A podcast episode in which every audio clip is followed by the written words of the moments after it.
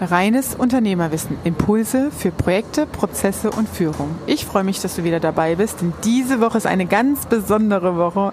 Ich habe ganz bald Geburtstag und dann kommt auch noch eine Null ins Spiel. Also in dieser Themenwoche geht es auch um meinen persönlichen Werdegang. Ich lasse ein bisschen hinter die Kulissen blicken und in diesem Interview hat mich Diana konkret nach meinem Werdegang gefragt, vor allem mit dem Hintergrund, wie schaffe ich es, vom Angestellten zum Unternehmer zu werden. Sie hat eine ähnliche Historie, ist in einem Großunternehmen unterwegs und was sind so die ersten Schritte gewesen, der Weg aus dem Großkonzern in die Selbstständigkeit, das erfährst du in diesem Interview. Ich freue mich außerdem, dass ich in dieser Woche in der Geburtstagswoche eine ganz besondere Aktion für euch, meine beste Community habe. Was das genau ist, werdet ihr in den nächsten Tagen erfahren. Entweder hier im nächsten Podcast oder auf meinen Social Media Kanälen. Ich bin schon super aufgeregt und freue mich ganz besonders auf diese tolle Aktion. Also sei gespannt und dann wünsche ich dir viel Spaß mit dieser Folge. Bleib dran und verschaff dir Freiheit durch reines Unternehmerwissen.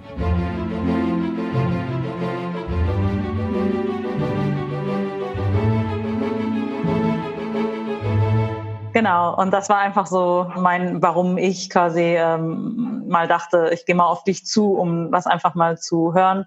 Ich gehe gerade auf ganz viele Leute zu, um einfach diese Inspiration oder diese Impulse zu bekommen, um für mich auch die Orientierung dazu finden, einfach. Ne? Wie bist du denn rausgegangen oder wie war, was war denn bei dir so der Trigger? Was für dich dein, dein Unternehmen der Trigger war aufzubauen oder war das die Idee und bist dann rausgegangen? Hm? Der Trigger war tatsächlich äh, ge gezwungenermaßen in der Form, dass ich gesundheitlich äh, zusammengebrochen bin. Ne? Mhm. Und also es war schon so, dass ich äh, im Studium, Anfang meiner beruflichen äh, Karriere schon immer dachte, ich mache mich selbstständig, aber noch nicht so richtig wie wusste was und dann auch mhm. gar kein Zahlengefühl hatte, was brauche ich für so eine Gründung. Und ich komme jetzt nicht aus einer Unternehmerfamilie, ja, mhm. also überhaupt gar nicht. Und ähm, das ist, wär, war komplettes Neuland für mich und war auch erstmal schwer vorstellbar. Das heißt, ich habe halt gezielt gesagt, ich gehe jetzt aus meinem Konzern und mache Karriere, um äh, bisschen Kohle zur Seite zu schaffen, um dann Startkapital für eine Gründung mhm. zu haben. Ja, das war mhm. so die Idee eigentlich. Mhm. Und dann war es immer, je länger du drin bist, umso schwieriger wird es rauszukommen, ja. weil du ja diesen ganzen Komfortzone hast. Ja, das ja. heißt, du hast die Versorgung, wenn du Führungskraft bist, du hast einen schönen Dienstwagen, du hast alle Versicherungsleistungen, du hast ein internes Fitnessstudio, du hast, hast alles. Es wird so viel für dich gemacht in so einer Konzernwelt, ähm, um dich als Mitarbeiter zu halten. Ähm, ich habe meine Führungslevel erreicht gehabt und alles. Ne? Ich äh, bin beim Vorstand einen ausgegangen. Das ist alles, ne, du hast, hast alles gemacht. Ich hatte dann auch meine Eigentumswohnung und so, ne? Ähm, und dann war es aber so, dass ich tatsächlich und das ist das Krasse eigentlich, wenn ich das so überlege. Mein Innerstes oder mein innerer Wunsch war scheinbar was anderes. Mhm. Ich habe lange in dieser konditionierten Maschine gearbeitet. Ne? Und das kam dann über diesen körperlichen Zusammenbruch. Ja? Mhm. Das heißt, ich, äh, das war wirklich sehr schwer im Nachhinein habe ich das rückwirkend reflektiert ne, und habe festgestellt, so, oh, so die ersten körperlichen Anzeichen, die waren eigentlich schon zwei Jahre vorher und mhm. nicht erst zu diesem Zeitpunkt. Ne. Aber mhm. ich habe das nicht wahrgenommen und dadurch, dass ich mhm. halt ein Hustler bin auch ne, und immer Gas gebe und das nächste Ziel, habe ich den Zugang nicht so zu mir gehabt, diese Signale, die körperlichen Signale äh, zu erkennen, dass es mir nicht gut geht. Und am Ende ist es dann so gewesen, dass ich wirklich einen kompletten Knockout hatte. Ne? Das heißt, ich, ich konnte nicht mehr laufen und habe keine Luft mehr gekriegt. Also mhm. ich, ich konnte mir das auch gar nicht erklären in dem Moment, ja, weil organisch ist das alles untersucht, sämtliche Untersuchungen müssen da durchgemacht werden und so, dann wird erstmal geprüft, dass du da keinen Krebs hast und solche Geschichten. Ne? Ähm, aber es war wirklich, ähm, es war ein richtiger medizinischer Burnout, also ne, äh, körperliche Erschöpfungsleistung mit Depression, ähm, so dass die Organe halt nicht mehr funktioniert haben. Ja, mhm. das heißt, ich habe mhm. ich habe halt keine Luft, ja, ich habe halt keine Luft mehr gekriegt. Mhm. Und durch diesen Cut war ich gezwungen, mich mhm. mit mir und den Themen auseinanderzusetzen, um auch mal hinter die Kulissen zu schauen, ist das Leben, das ich führe, überhaupt das Leben, das ich führen will. Ja? Mhm.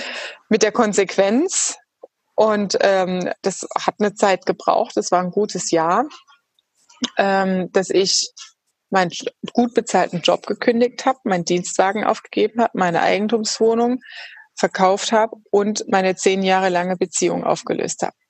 Also ich habe einen kompletten Cut gemacht und mhm. dann mit der Selbstständigkeit komplett from scratch neu gestartet. Ja, krass. ich hatte auch eine zehn Jahre lange Beziehung, aber die habe ich ja schon eine nicht mehr. ja, so Themen, ne? Das sind ja so verschiedene Themen, ja, ja. Mhm. Und, ähm, das, da, und dann bin ich mit ähm, zwei Firmen gestartet in der mhm. Selbstständigkeit, ähm, weil ich mich nicht entscheiden konnte irgendwie. Und das beste Learning, das ich irgendwie weitergeben kann in dieser Phase ist, mach's einfach. Ja, mach's und probier es aus. Weil ich wusste ganz lange nicht, ich interessiere mich ja auch total für Kunst und Design und solche Sachen und Blumen. Ich könnte den ganzen Tag im Blumenladen arbeiten. Ne? Nur wenn du halt aus so einer Position kommst, in einem Blumenladen verdienst du halt nicht annähernd das Gehalt, was du da vorher hattest. Ne? Das heißt, du hast dann auch noch dieses Luxusproblem, dass du dir einen Lebensstandard äh, erarbeitet hast. Und die Frage ist, wie kannst du den aufrechterhalten? Ne? Und ähm, ich habe dann halt wirklich wie gesagt, Tabula Rasa gemacht und war dann auch mit der folgenden Wohnung so an einem Punkt, nehme ich jetzt hier das Penthouse oder nehme ich was Kleines? Ne? Äh, das war dann schon alles sehr schwer verlockend. Und da habe ich ähm, so Projekte, Mini-Projekte dann einfach gemacht, um für mich zu gucken, ist Homestaging, Immobilien, ist das, was ist das Richtige für mich? Ne? Und ähm, habe dann auch eine Mindmap erstellt, welche Themen kann ich gut, Ne? Mhm. Äh, was sind so meine Stärken? Da wäre der Gründerkurs eigentlich perfekt für dich. Ne? Ich habe ja Weihnachten äh, einen Gründerkurs rausgebracht, äh, weil mich ganz viele junge Leute immer gefragt haben, ja Katja, ne, wie kann ich von dir lernen? Und ich sage, gut, umstrukturieren und die großen Programme, das ist halt, da musst du schon eine Businessstruktur haben, ne? Mhm. um da voranzukommen. Ähm, und da habe ich das auch erklärt mit der Mindmap. Erstmal so diese Stärken, was macht mich eigentlich alles aus? Worauf habe ich Bock im ersten mhm. Schritt und im zweiten Schritt erst die Geldbrille draufsetzen. Ne? Weil, weil so kommst du halt wirklich an diesen, an diesen Nugget dran, an diesen Punkt zu sagen, und was ist jetzt der gemeinsame Nenner? Und mhm. wie stricke ich daraus ein Geschäftsmodell? Mhm. Und ähm, ja, dann habe ich zwei Firmen gegründet, bin äh, lange parallel gefahren, zwei Jahre ungefähr mhm. bis ich an den Punkt kam zu sagen, hey, ich will, ich will irgendwie mehr erreichen. Und in dem ersten Business, ähm, da, da ging es um äh, hochpreisiges äh, Eventorganisation. Ähm, ja, genau, Eventorganisation, Hochpreisgeschäft und da hast du, ich hatte B2B-Kunden und B2C-Kunden im Consulting. Ja, im Consulting mhm. hatte ich immer diese Manager-Geschichte und im mhm. B2C hast du den Endkunden. Und das war, hat mich so abgenervt am Ende, dieses ja. Deutschland merkst du halt wirklich kein Servicegedanke, kein Dienstleisterland, weißt du, in den USA, im Ausland, alle haben einen Gärtner, eine Putzfrau, was weiß ich was, mhm. Coaching, das ist alles normal. Ja, mhm. äh, jeder, jeder normale Mensch hat da irgendwie seinen Mentor und sein dies und sein das. Äh, und in Deutschland ist keiner bereit, für sowas Geld zu bezahlen. Ja, weil, ja. Das, weil dieser Mehrwert doch gar nicht so erkannt ist. Und diese, dieses Pfennigfuchsen-Gedöns und so, das ging mir so auf den Keks. Ne? Und dann im Endkundenbereich, da bist du ja auch, sag ich mal, auf Ebenen unterwegs, mit denen würdest du keinen Kaffee trinken gehen wollen. Ja? Hat mir dann wieder der Anspruch gefehlt zum Business. Ne? Wo ich sage, ich muss mein Hirn anstrengen und ich brauche jetzt mal hier nicht so eine Kindergartendiskussion, weil irgendwie das Wasser nicht schmeckt, so ungefähr. Ja. Ähm, ich, ich will halt wirklich jetzt nochmal wieder in, weiter die Business-Sachen machen. Ja, und dann habe ich mir natürlich auch einen Mentor geholt ähm, und der hat dann gesagt, hat ja, wenn du das, was du vorhast und was dir so im Kopf vorschwebt, machen willst, dann musst du eins von beiden machen. Mhm. Und mhm. ohne, sage ich mal, diesen Druck von außen und diesen äh, Rückhalt von einem äh, Mentor, der auch Erfahrungswerte hat natürlich, ähm, hätte ich es wahrscheinlich nicht so konsequent machen können. Mhm. Weil spätestens an dem Punkt, ähm, ich, da erinnere ich mich noch gut dran zum Jahreswechsel, wo ich es abgeschlossen habe und dann gesagt habe, mhm. so nicht, aber ich hatte eine Vor Vorbuchungszeit von einem Jahr ungefähr, ja, mhm. wo Kunden von alleine gekommen sind, weil ich das Branding, das hat alles funktioniert, marketingmäßig, und ich dann sagen musste, nein, ich kann sie nicht mehr annehmen, ich mache keine Aufträge mehr. Nein, das ist so furchtbar. Weißt du, wenn du gründest in der Selbstständigkeit und du müsst dich ab, die ersten ja. Schritte zu gehen, dass mhm. Leute und Kunden kommen, deine Dienstleistung zu kaufen. Und dann klappt's endlich. Dann klappt's alles und du musst dann da sitzen und sagen so, ja. mm, ne? ähm, ja, am Ende habe ich äh, das Business komplett verkauft. Gott sei Dank okay. hat alles echt gut geklappt. Ja, straightforward, mhm. konsequent durchziehen.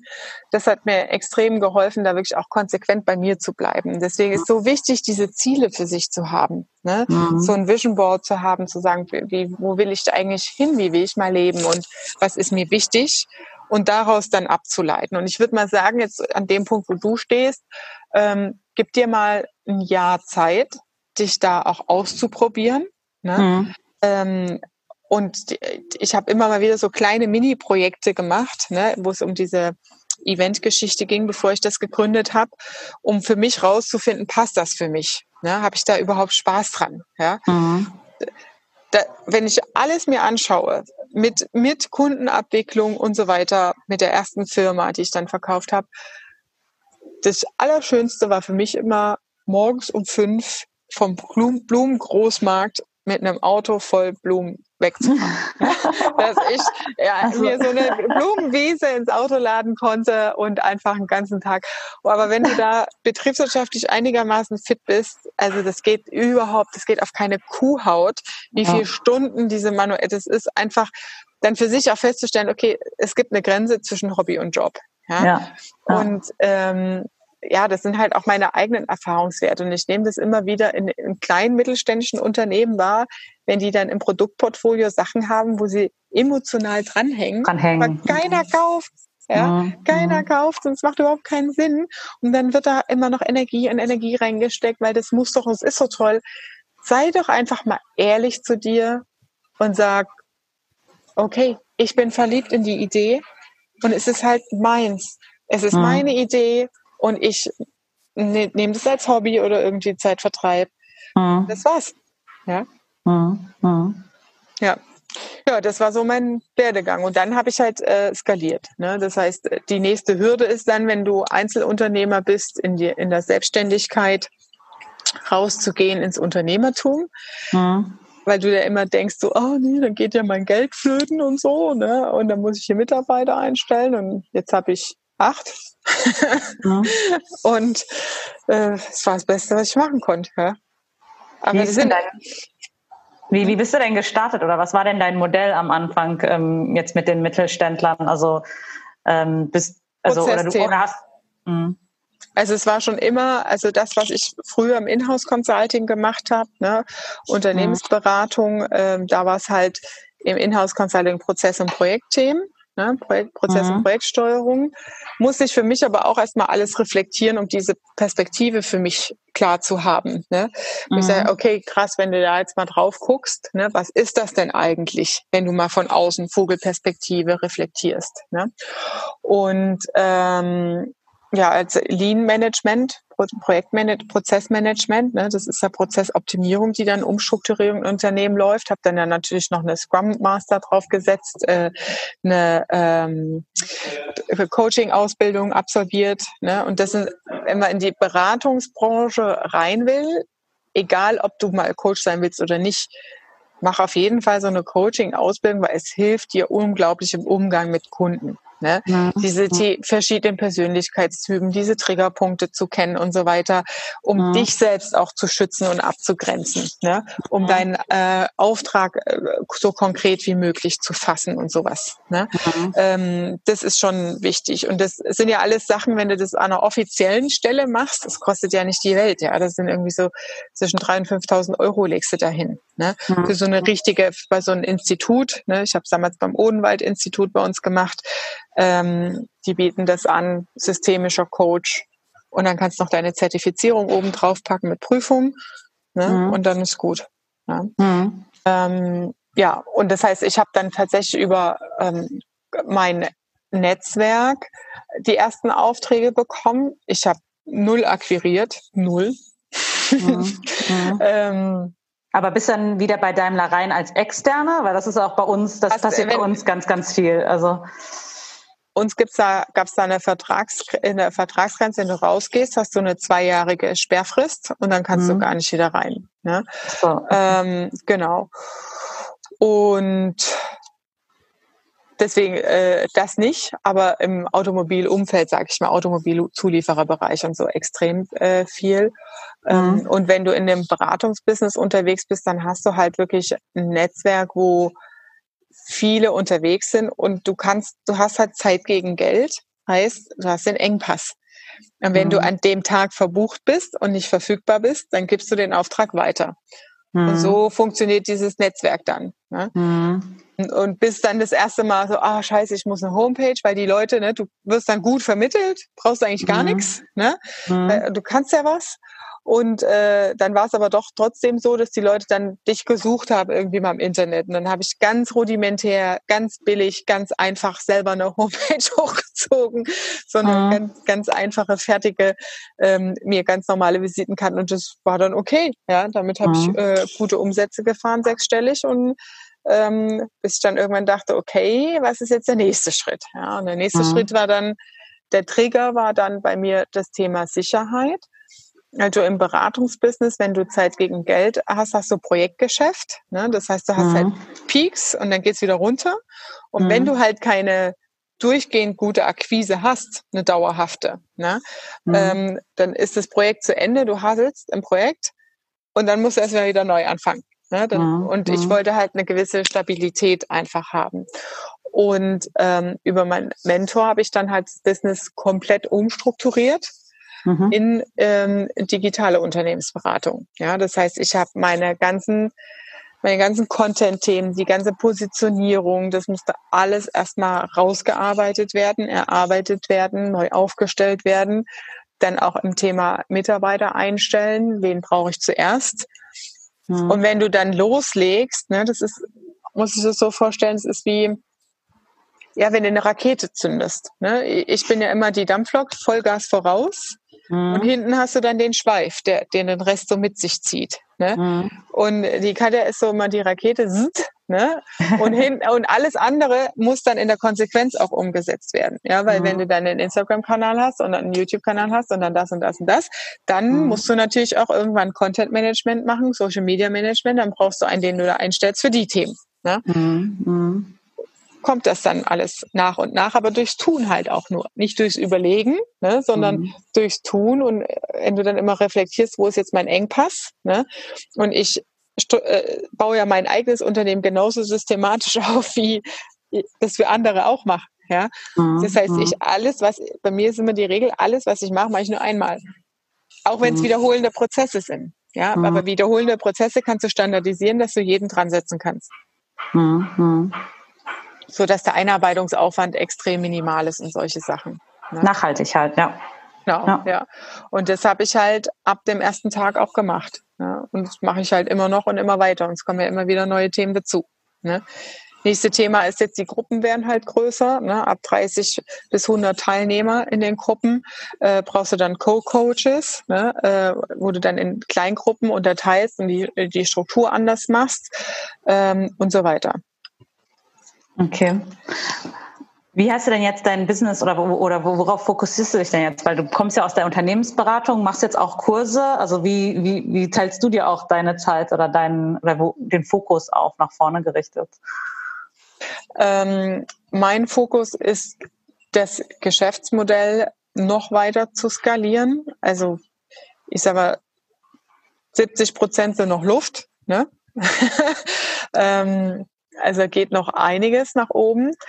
Ähm, und dass die, die Zieldefinition ist, dass ich ausschließlich im Branding in der Außenwirkung arbeite und nichts Operatives mehr im Tagesgeschäft. Ja. Und ähm, ich merke halt jetzt gerade wieder, das ist wie, wie wenn ein Kind hast und dann hast du diese Zahnschmerzen, Bauchschmerzen, ne? Und das mhm. nenne ich immer so diese Wachstumsschübe in der Organisation. Ne? Das sind so mhm. Wachstumsschmerzen. Mhm. Ähm, und im Moment ist es gerade wieder äh, so, dass ich habe jetzt vier neue Leute eingestellt, ne? Und das ist jetzt so richtig der nächste Schub. Ne? Und nur weil ich weiß, was da rauskommt und warum ich das mache und wie ich das will, kann ich das aushalten. Weil es schon echt anstrengend ist. Ja, ne? Du ja. musst halt erstmal wieder alles äh, rein investieren und Onboarding nochmal verfeinern, nochmal eine KVP-Schleife drehen, ne? also nochmal verbessern. Ähm, aber es funktioniert und es geht alles in die richtige Richtung. Ja? Mhm. Das heißt, ähm, das ganz klar besetzt ist. Ich habe immer so ein, äh, eine, einen Positionschart an Mitarbeitern. Ne? Und als ich meine erste Mitarbeiterin eingestellt habe, habe ich gesagt, so, das Zielbild ist eigentlich, dass hier ähm, sechs Leute mal arbeiten. Ja? Mhm. Das heißt, du bist jetzt die Erste und du hast jetzt auch das Glück, dir das dann auszusuchen. Ne? Also mhm. solange das alles so mit uns passt und so, ähm, mhm. kannst du dich ja da auch weiterentwickeln. Und wenn mhm. du dann immer schon den nächsten und übernächsten Schritt im Kopf hast als Unternehmer, dann bist du da auch flexibel ne? und kannst, kannst dich auf das einstellen, was kommt und wie sich der Markt bewegt. Ne? Das ist das mhm. Thema Anpassungsfähigkeit auch. Ja. Und ähm, ja, jetzt sind wir acht. Sehr schön. Genau. Und das, das nächste, also was ich am liebsten noch hätte als auf Zielbild, ähm, was aber noch gar nicht so weit äh, greifbar ist, aber da, also ich habe auch in dem Fall und grundsätzlich auch in der Vergangenheit so ein ganz tiefes Vertrauen, dass, mhm. dass alles gut wird mhm. und dass das, was ich mache, auch richtig ist. Ne? Und das mhm. musste ich in, wo ich da, wo es mir gesundheitlich nicht so gut ging, in dem Zusammenbruch musste ich das alles auch erstmal wieder erarbeiten, ja, weil das mhm. war ja weg. Ja, ich war ja mhm. nichts mehr, ich war ein Häufchen Elend. Mhm. ähm, und ich weiß, dass das kommen wird, weil ich auch die Systematiken verstanden habe in der digitalen Welt. Ne? Mhm. Sobald du ein gewisses Level überschritten hast, geht es auch wieder zurück in die ganz großen. Levels ne, Brands und so weiter. Ne? Ähm, und ich hätte gerne so eine International Mastermind, das heißt äh, Unternehmer, die äh, internationale Standorte haben und dass ich mit denen dann viermal im Jahr so eine Benchmark-Reise mache. Ne? Dass man halt wirklich nach Sao Paulo, ähm, nee, Paulo Alto ist es, zu Tesla, nach ähm, Kalifornien fliegt, sich das mal anguckt, dann fliegst du halt mal nach Shanghai, guckst dir da was an, um dieses ganze Thema digitaler Wandel und Innovationsführerschaft noch mehr zu pushen. Ne? Und mhm. auch unseren Unternehmern hier in Deutschland zugänglich zu machen und zu sagen, das ist jetzt nicht nur eine PowerPoint-Folie, ne, sondern da passiert das schon echt und so funktioniert das in echt. Ne? Mhm. Solche äh, Benchmark-Reisen. Ne? Und da ähm, bin ich jetzt halt im Mittelstand, deutschen Mittelstand so weit aufgestellt, dass ich jetzt noch nicht die Unternehmer drin habe, mit internationalen Standorten, die äh, da ein Interesse an den Themen haben. Und jetzt in der Krise ist es eh so, ne, dass man sich eh anders organisiert. Aber ich bin da, äh, weiß, dass ich das irgendwann haben werde. Und ob das in drei Jahren oder in fünf Jahren ist, das ist jetzt mal hinten angestellt. Ne? Ähm, aber ich brauche immer so ein Luftschloss und so eine Vision ne, vom mhm. über, übernächsten Schritt. Und das ist das, was mich halt total antreibt. Ne? Mhm. Und das Coole ist natürlich, die Ergebnisse zu sehen.